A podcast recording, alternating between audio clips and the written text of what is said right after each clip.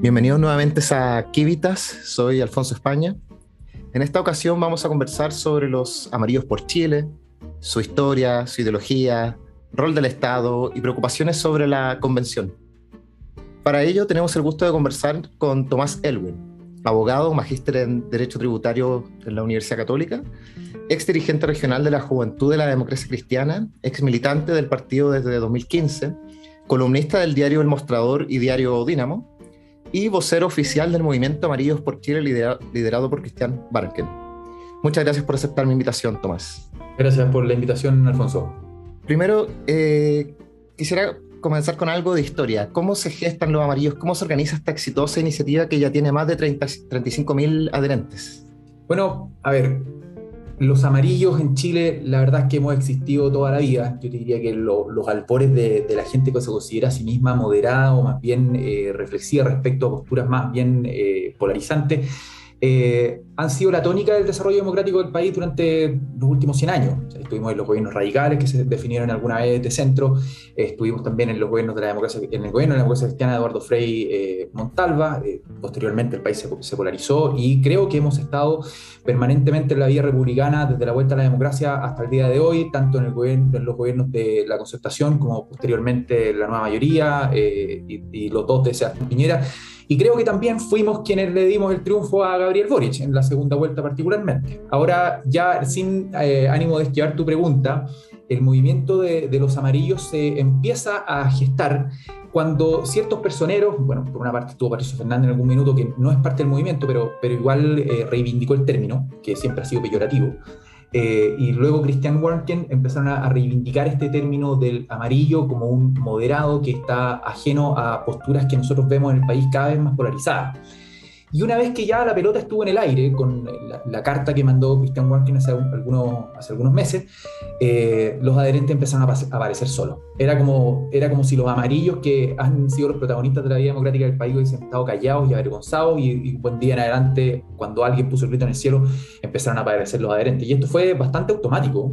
La verdad es que no fue algo que se, que, que se salió a buscar, eh, ni, ni que se planificó, ni que se planificó mucho, sino que fue creciendo por sí mismo o sea, había ahí una, una expectativa social respecto a, una propuesta política de este tipo, pero que no estaba siendo, digamos, eh, satisfecha por parte de la, de la política y ahí es donde los amarillos ocupan un lugar que logra de algún modo satisfacer esta, esta demanda.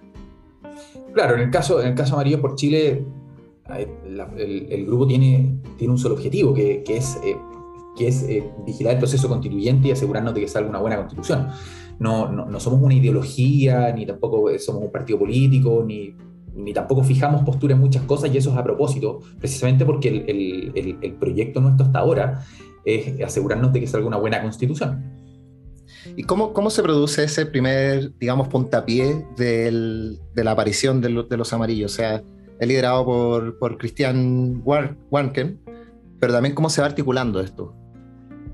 Bueno, como te decía, Cristian mandó algunas cartas al, Mercurio, publicó algunas columnas también que le hicieron sentido a, mucha gente y puso en el tapete una cuestión que, yo creo que ya todos o, gran, gran, parte de la población ya venía escuchando ese murmuro hace rato, que estábamos bien preocupados por, la, por el devenir de la Convención Constituyente, algunas posturas refundacionales, extremistas, que solo tenían eh, una correlación en el, en el, rechazo en las posturas más extremas que, que, promueven básicamente seguir con la constitución tal cual como está hoy día y hacer como que nada hubiese pasado en octubre de 2019.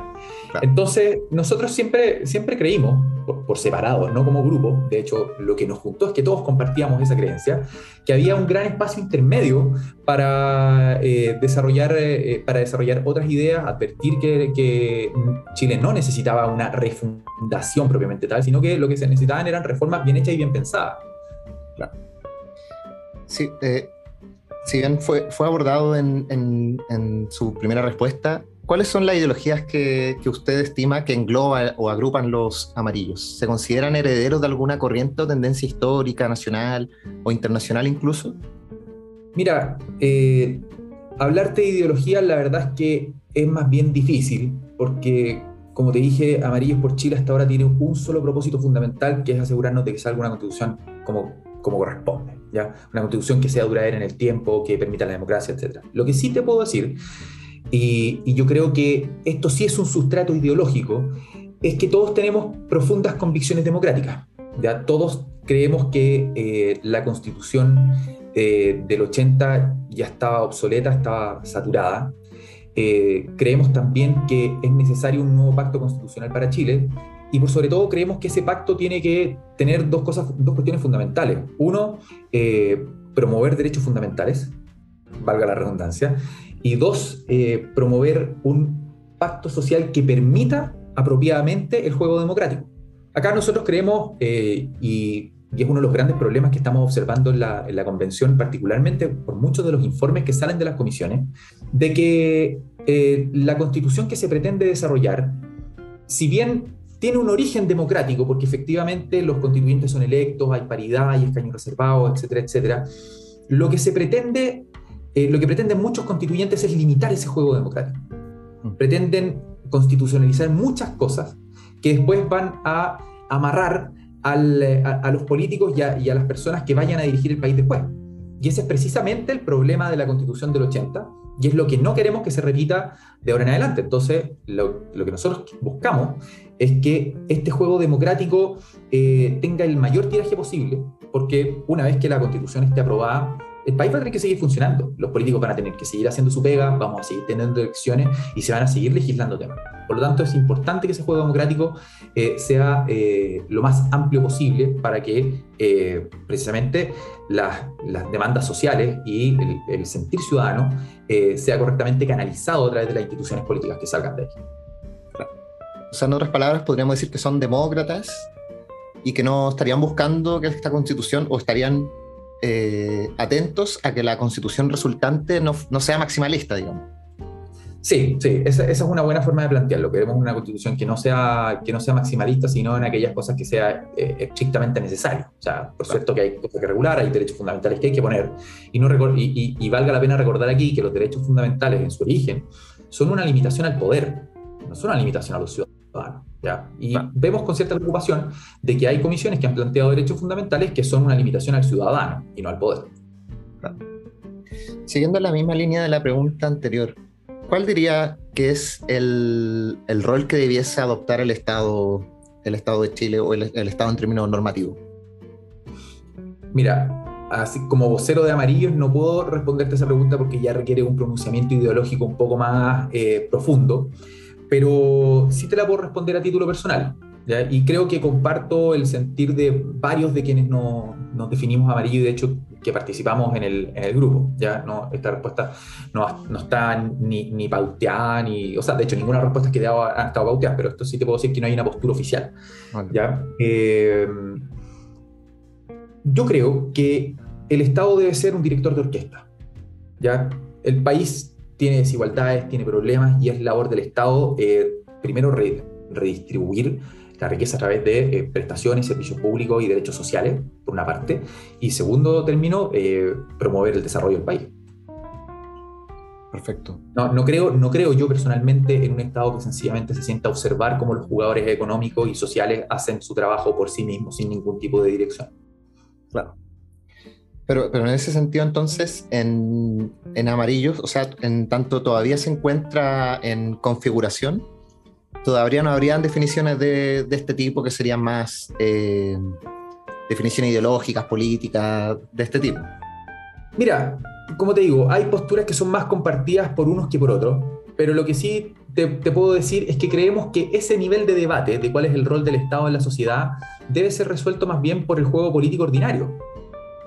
Por ejemplo, si es que tú me vas a decir ahora, tú crees en el rol de las empresas públicas, puede que yo te diga, la verdad es que prefiero evitarlas, o la verdad es que sí me gustaría que hubiese más empresas públicas, pero creemos que ese no es un juego que tiene que estar constitucionalizado bajo ningún respecto. Claro. O sea, el rol de los amarillos solamente estaría abocado al, al tema constitucional, pero no, eh, digamos, posterior a este. Eh, por ahora creo que esa respuesta es, sí, estamos abocados solamente a, ayudar en todo lo que sea posible el, éxito de la Constitución y a ir apuntando a la, convención en, eh, en el sentido que nosotros estimamos que es, el, que es el apropiado. Y ahora, cuando digo nosotros estimamos el sentido apropiado, quiero ser súper cuidadoso con el, eh, con el uso de, la, de, las palabras ahí, porque no se trata de que nosotros tengamos una doctrina, ¿ya?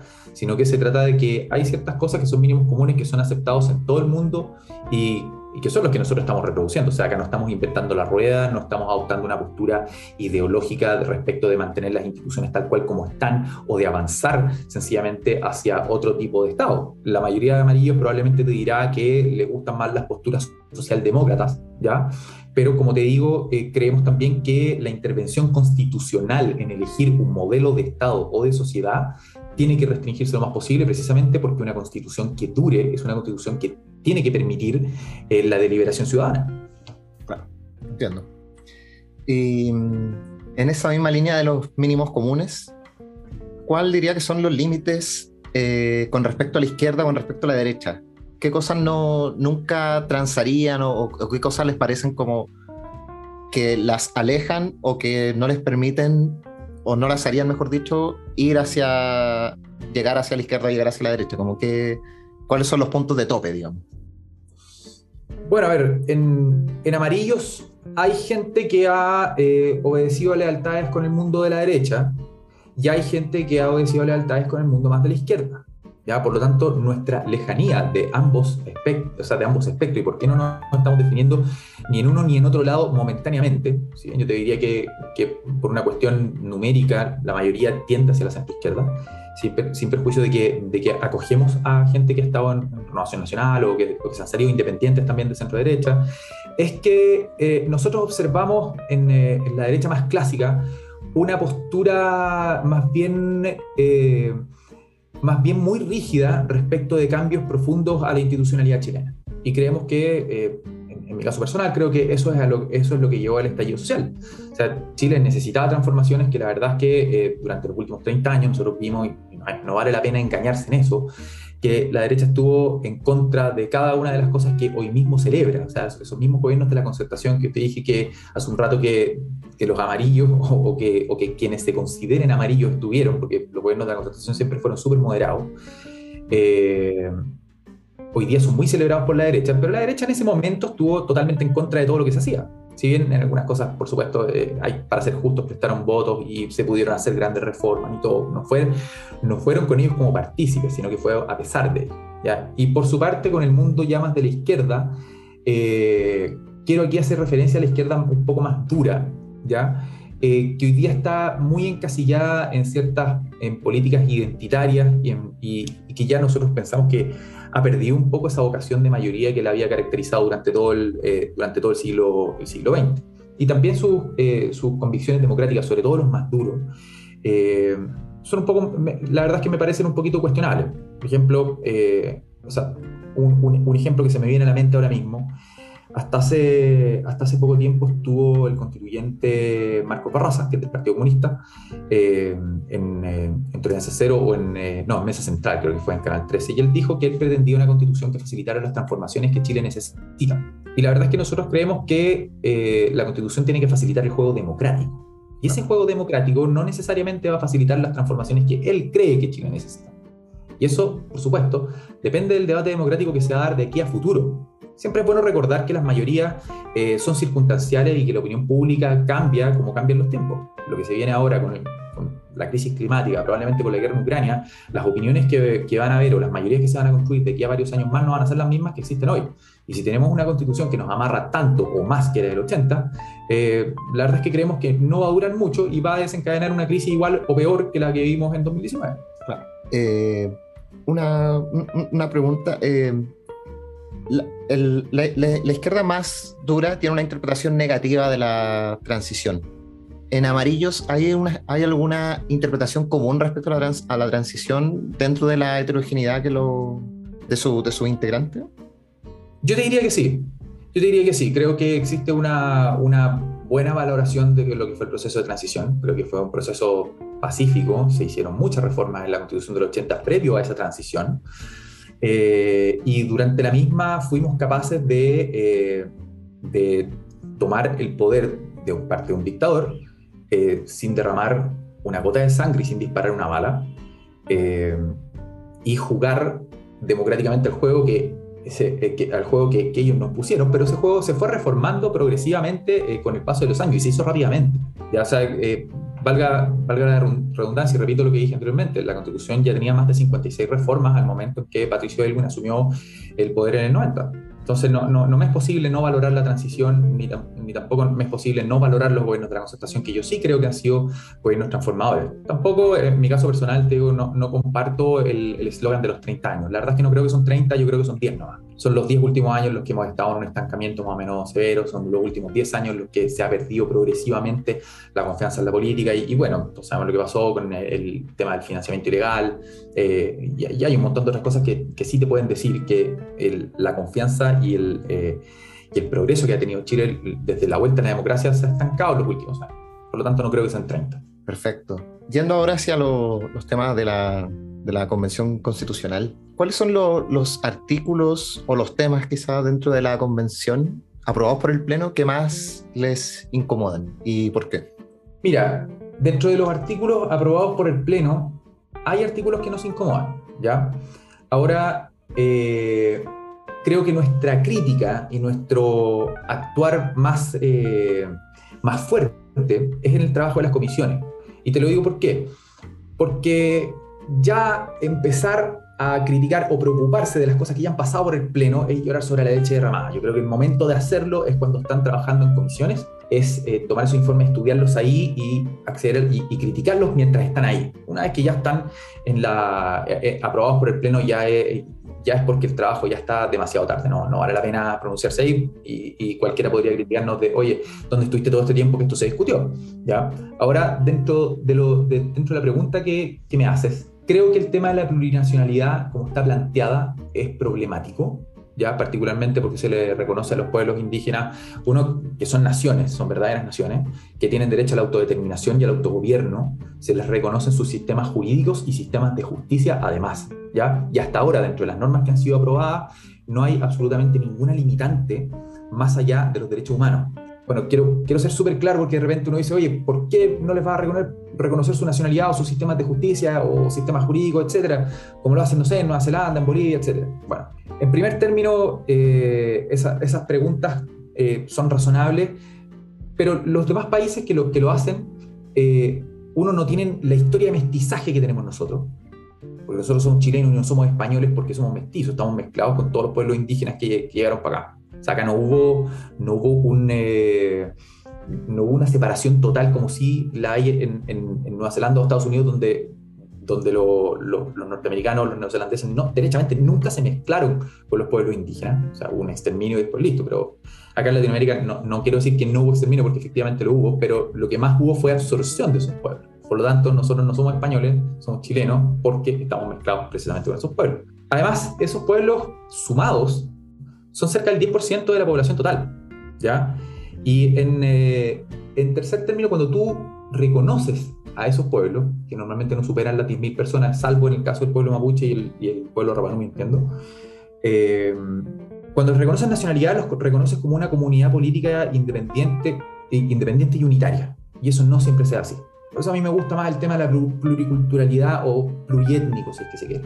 Los mismos mapuches también están bastante ya avanzados en el mestizaje con nosotros. Son pocos los que hablan sus lenguas originarias, ojalá que las recuperen eh, y las utilicen ordinariamente. Eh, pero hay ciertas, hay ciertas limitantes que me hubiese gustado ver que no las estamos viendo. Por ejemplo, el sistema jurídico. Cuando se le reconoce a los pueblos indígenas eh, su sistema jurídico, o sea, primero, naciones con autogobierno y autodeterminación, que además tienen un sistema jurídico un sistema jurídico no es sencillamente reconocerles las costumbres que ellos puedan tener para resolver sus propios problemas, sino que es además reconocerles la capacidad de generar nuevo derecho, nuevo derecho que hasta ahora no sabemos cómo se va a generar. Y eso, es problemático. Y nuevo derecho que tampoco sabemos cuáles son los límites que va a tener. Yo entiendo que hay una norma que está en la comisión que se planteó hace poco respecto de que pone como límite que solamente van a resolver temas entre los pueblos indígenas pero no hay otro, y, siempre que, eh, eh, y, siempre que, y siempre que los dos estén de acuerdo en que esos temas se resuelvan por los sistemas de justicia indígena, pero esa norma no ha sido aprobada aún. Ya, por lo tanto, yendo a tu pregunta respecto de qué es lo que me molesta del Pleno, o de qué, qué es lo que nos molesta del Pleno, eh, esto de los, sistemas, de los sistemas jurídicos creo que es grave, porque efectivamente rompe la igualdad ante la ley, al no tener, al no tener limitantes. ¿Ya? Porque pueden, como te decía, pueden generar su propio derecho. O sea, nada obsta que el día de mañana haya un código tributario, una ley de mercado de valores del pueblo tribal afrodescendiente, eh, etcétera, etcétera. No hay, no hay ninguna limitante en ese sentido. Eh, lo otro que creemos que es problemático es cómo, está, cómo está reconocido el sistema de justicia indígena. No he visto otros ejemplos donde el sistema de justicia indígena sea una justicia paralela que no sea revisada por nadie. Está reconocido el sistema nacional de justicia, que ya no es poder judicial, y ese sistema nacional de justicia se compone por los tribunales ordinarios, de justicia vecinal que todavía no existen, juzgados civiles, criminales, cortes de apelaciones y Corte Suprema, que coexisten en pie de igualdad con los sistemas de justicia indígena. Entonces vas a tener naciones indígenas, con derecho a la autodeterminación y autogobierno, con sistemas jurídicos donde ellos pueden crear su propia normativa sin limitaciones, donde además los conflictos van a ser resueltos eh, por sus propias autoridades sin posibilidad de revisión por tribunales civiles ordinarios de justicia común. Eso creemos que rompe la igualdad ante la ley, rompe el debido proceso, incluso porque hasta ahora no sabemos cómo se van a generar esas normas ni esas autoridades. Eh, y para nosotros la igualdad ante la ley y la, y la certeza jurídica en ese sentido es fundamental. Perfecto. Bueno, y además se encuentra todo esto de que mm, cualquier ley que afecte a, algún indígena va a tener que ser consultado, va a, tener que ser ratificado de algún modo por ellos antes de que... Ah, por cierto, esa norma, esa, norma que está en el artículo séptimo que fue aprobado el 18 de febrero de 2022, que señala que los pueblos y naciones preexistentes al Estado deberán ser consultados y otorgar el consentimiento libre, previo e informado en aquellas materias o asuntos que les afecten sus derechos reconocidos en esta Constitución. Creo que es una norma tremendamente injusta. Si bien suena bien, es injusta. ¿Por qué lo digo? Porque los pueblos originarios o las naciones preexistentes del Estado, como, como se dice acá, son distintos pueblos cuya cantidad numérica es muy, varia, es, muy variada. ¿ya? Hay pueblos, por ejemplo, el pueblo tribal afrodescendiente son 9.000 personas en total. ¿ya?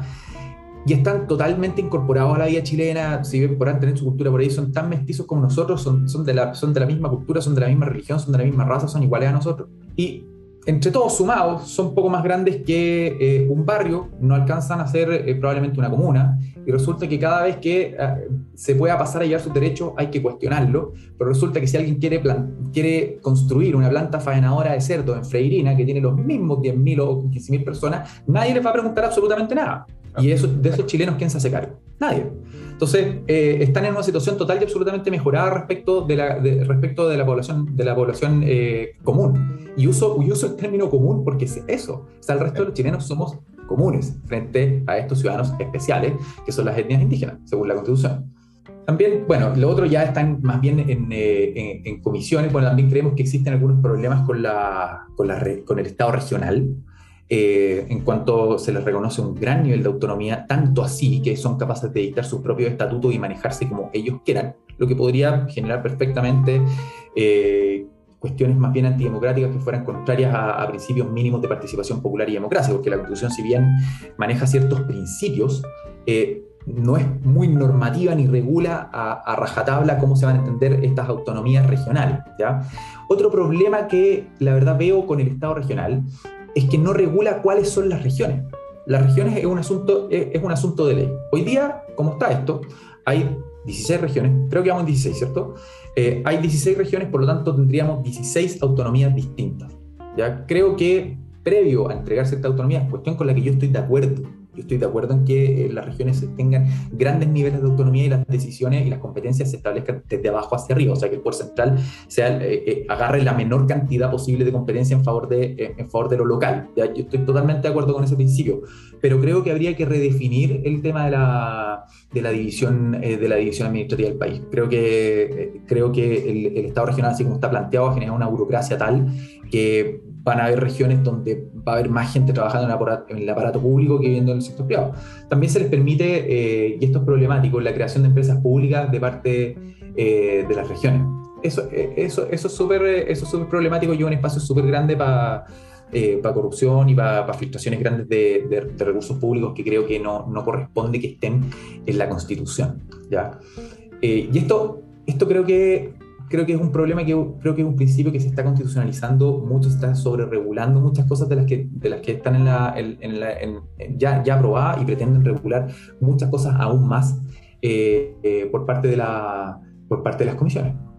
¿Y ¿Por qué piensa que la convención estaría generando estos resultados inconvenientes para el país? ¿Cómo llegamos a tanta polarización?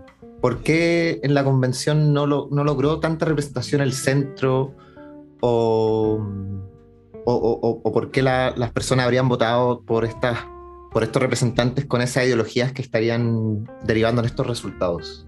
Mira, la, pregunta la verdad no, no me gusta porque creo que es un poco dirigida. ¿ya? ya. Eh, no, no, quiero, no quiero decir que eh, eh, el centro no esté representado, que se haya perdido el centro o que, o que hay una sobreideologización de la convención y bueno, y también entrar en las causas de por qué eso es así, creo que es súper complejo y creo que nadie tiene la respuesta, ¿ya?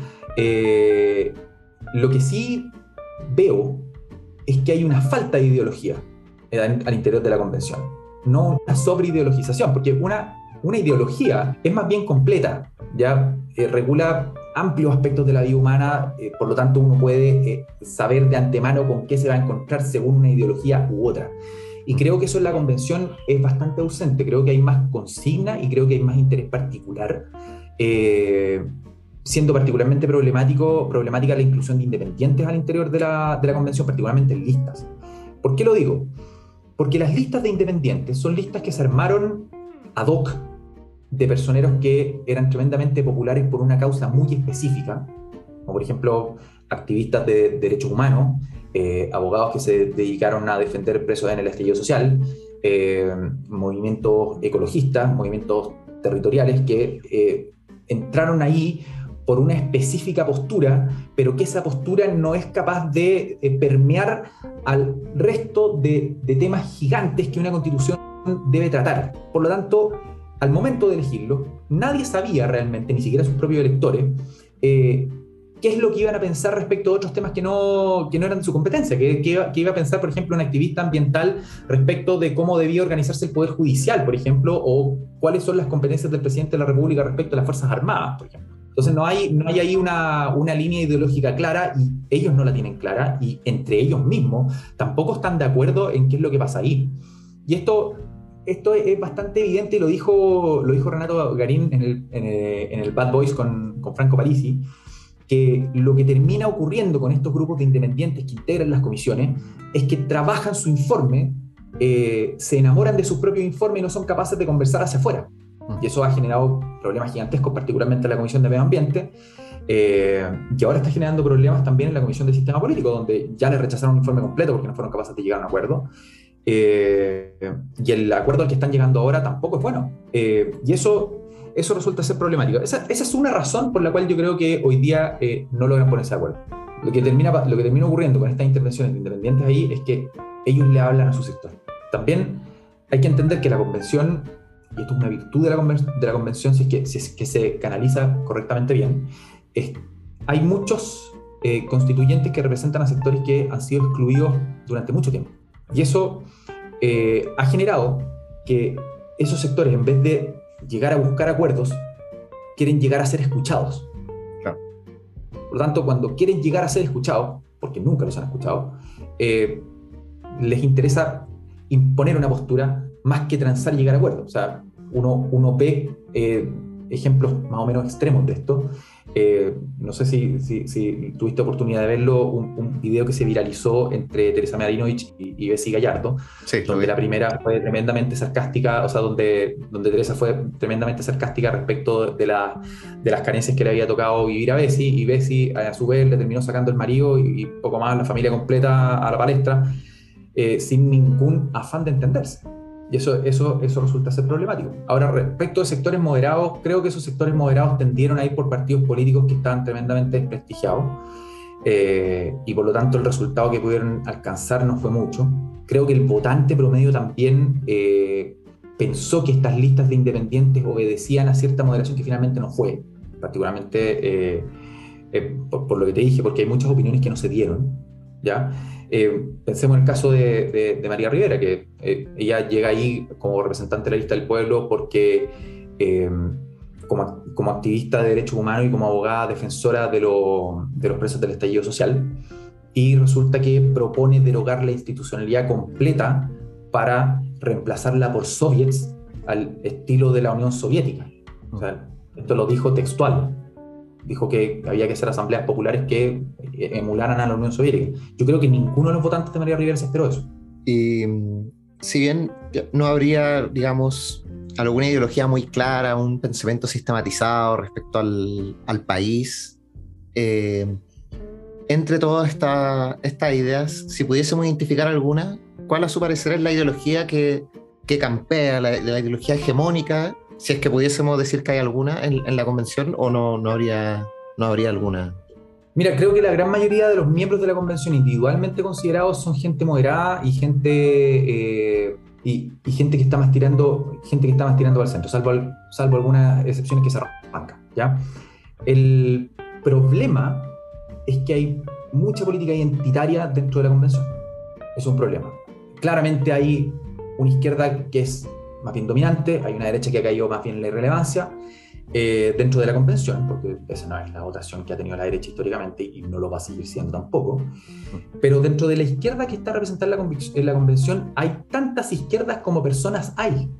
Y eso es un problema porque es muy difícil incluso entre ellos conectar. Por ejemplo, hay, hay mucha activista feminista que pretende, por ejemplo, dejar eh, eh, perspectiva de género en, todo lo que es la Constitución. De hecho, ya pasó una norma que eh, señala que la resolución del Poder Judicial siempre tendrán que dictarse con perspectiva de género.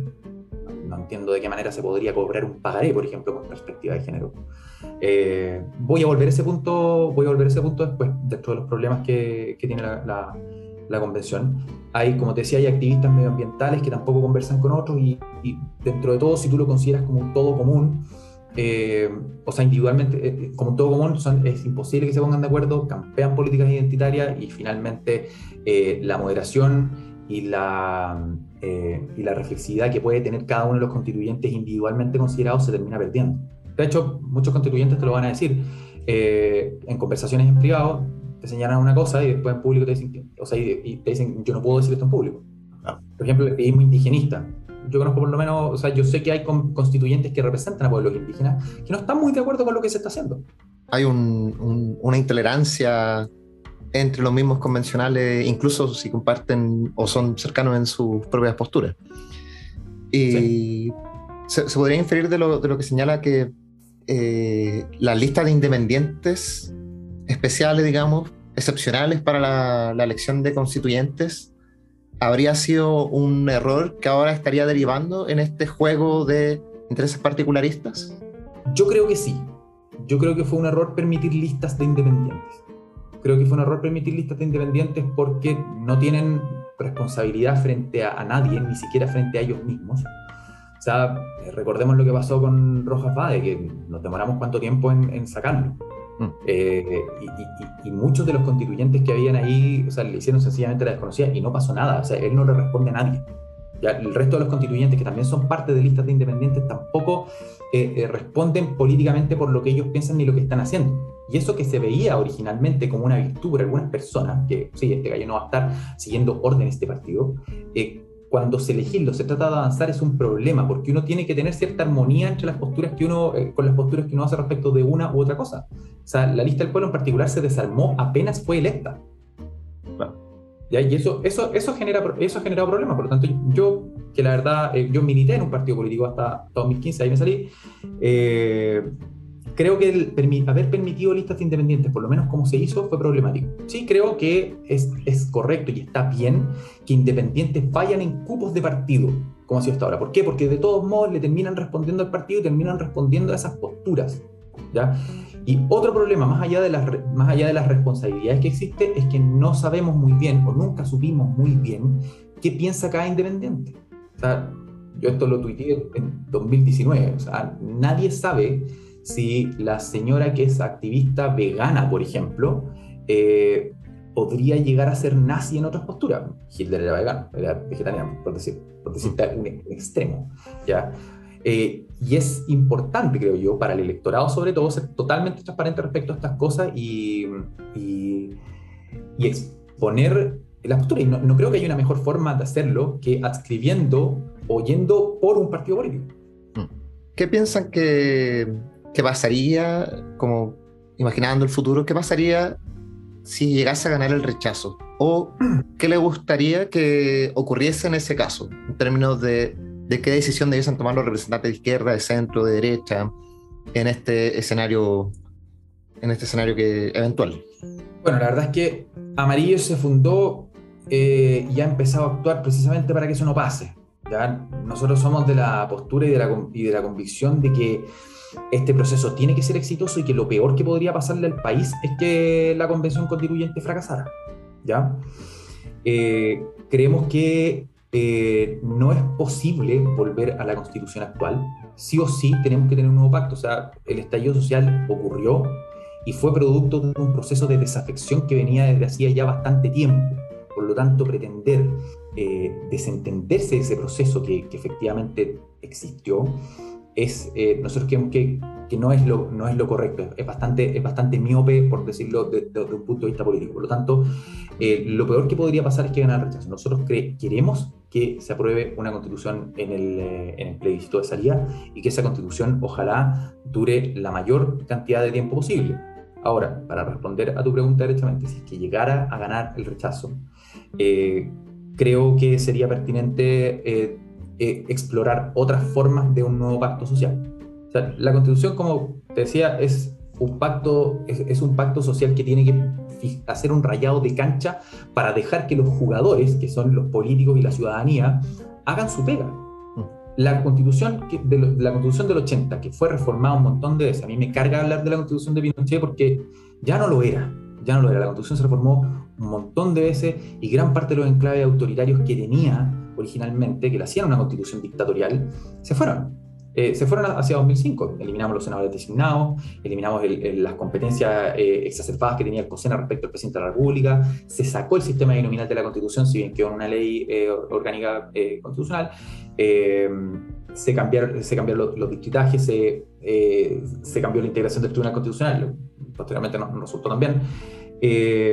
pero ese pacto ese pacto social creemos que, creemos que se agotó. Y se agotó precisamente porque subsistían algunas cosas que no permitían la libre circulación y en el fondo el, tiraje, como esta gran chimenea, del juego, del juego democrático como tenía que ser. Por lo tanto, nosotros sí creímos, o sea, te, puedo hablar por, por, lo menos por el 95% de quienes integran amarillos, creímos que eh, esta solución eh, de, de, una convención constitucional que hiciese un texto eh, genuinamente democrático, y aquí quiero hablar democratizante también, porque una constitución nacida en democracia no necesariamente va a ser democrática, mm. ¿ya? Eh, creemos que era imprescindible para reconciliar a la ciudadanía con sus políticos. Todos son políticos de alguna manera, ¿ya? pero creíamos que era fundamental si es que llegase a ganar el rechazo porque, la, porque el texto que sale es demasiado malo o porque eh, la ciudadanía sencillamente dejó de creer en él, la verdad es que creo que estaríamos en una situación de crisis sin precedentes. Mm. Lo anterior no quiere decir que nosotros vayamos a aceptar que salga cualquier clase de texto o que cualquier clase de texto que salga de ahí va a ser invariablemente mejor que la constitución que teníamos anteriormente. Eso no, eso no es así. Ha, ha pasado que instituciones democráticas devienen en dictadura. ¿ya? Eh, creemos que eh, sí o sí hay que explorar otras maneras de, eh, de, tener un, nuevo pacto social que reconcilie. ¿Y eso a través del Congreso, a través de una nueva convención? Cualquiera de las dos opciones están por explorarse, tenemos que conversarlas. Eh, podría reflotarse el proyecto de constitución de Michel Bachelet del año, del año 2015, entiendo. Esa del año 2016 creo que era. podría volverse a elegir una nueva convención, podría ser el Congreso el que discuta como poder constituyente derivado. Eh, sobre una hoja en blanco, por ejemplo. Eh, habría que explorar la manera, pero la verdad es que no, no, no puedo tener una respuesta de, cuál es la postura de amarillo si es que eso llegase a pasar. Hasta ahora nosotros estamos eh, empecinados, la verdad, en sacar un buen texto constitucional democrático y democratizante que se vaya a aprobar y que vaya a durar, ojalá, 50, 60 o 100 años, si es que fuera posible. Entiendo. Una última pregunta, que esto ya quizá no está tan vinculado a la, convención, pero es que es una pregunta eh, relacionada a un fenómeno mundial que tiene que ver con el populismo, populismo de izquierda, populismo de derecha, que parece tensionar y deslegitimar rápidamente a los sectores más moderados, más pluralistas. Entonces, ¿qué pueden hacer los moderados, los pluralistas, para contrapesar el discurso populista que tiende a eh, generar un prejuicio sobre la elite, a plantearla como corrupta, como presa de intereses, por ejemplo. ¿Cómo las posturas más moderadas pueden competir con ese, con ese discurso? Tú me estás hablando de pluralismo entendido como una práctica discursiva que en, el fondo eh, eh, exacerba la lógica del enemigo con fines electoralistas. El pluralismo entendido como aquella ideología o aquel discurso que... populismo, populismo. ah, sí, sí, populismo.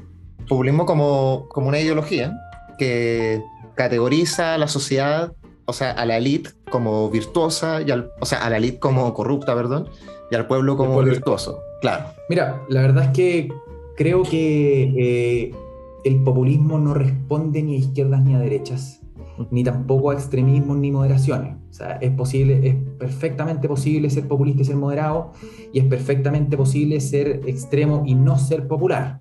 ¿ya? Eh, o sea, te lo digo, o sea, yo no considero que el Partido Comunista, por ejemplo, sea una organización populista propiamente tal. ¿ya? Eh, de hecho, ni siquiera es tan popular, sino no, tienen tan alta, no, son tan masivos. ¿ya? Eh, lo mismo los demás partidos, los demás partidos políticos. Sí, eh, creo que las lógicas populistas se empiezan a instalar cuando el pueblo pierde confianza en sus dirigentes. Hoy día tú tienes, eh, en Chile hay un problema de desafección y de indiferencia respecto a la política que se origina allá, por allá en los 90 con el No estoy ni del Chino Río, y la verdad es que fue creciendo, creciendo, creciendo hasta que hoy día la gente mira con una desconfianza gigantesca todo aquello que tenga que ver con la política. En ese, en ese sistema o, en ese ambiente, el político está en una situación súper complicada porque finalmente se ve de alguna manera eh, obligado a enarbolar un discurso que lo, que lo abuene con su, con su base de votantes. Y ese discurso va a ser lo que el votante, lo que el votante se le ocurra. En este caso hoy día estamos, un, un, perfecto ejemplo de lo que me estás diciendo es el tema de los retiros de FP. El discurso siempre es, estamos en contra de la AFP, eh, la AFP, eh, aquí quienes votan en contra de los retiros son eh, los financistas, los grandes banqueros, las heridas, que son enemigas del pueblo, que pasa hambre, etcétera, etcétera. Y la verdad es que para, para nuestros políticos hoy día que están total y absolutamente sobregirados en confianza ciudadana, es tremendamente difícil salir a decir que no, sin identificarse ellos mismos eh, con esa élite corrupta que lo único que hace es trabajar para los banqueros. Eso no pasa, yo creo que eso, es la única solución o la, única forma de, de, parar eso es restablecer confianza. Antiguamente en Chile nosotros teníamos políticos que eran capaces de pararse frente a todo el país eh, y decirle no a posturas que eran tremendamente populares. Y la gente les creía. ¿Por qué? Porque había confianza en que lo que estaba haciendo ese político estaba dentro del mejor interés eh, de, la gente a la cual representaba. Hoy día la gente no tiene esa confianza. Por lo tanto, es muy difícil para el, político ponerle un paralelo a, ese tipo, a ese tipo de discursos sin previamente restaurar confianza. Y lo segundo eh, es generar sistemas de responsabilidad política que hoy día en Chile no tenemos.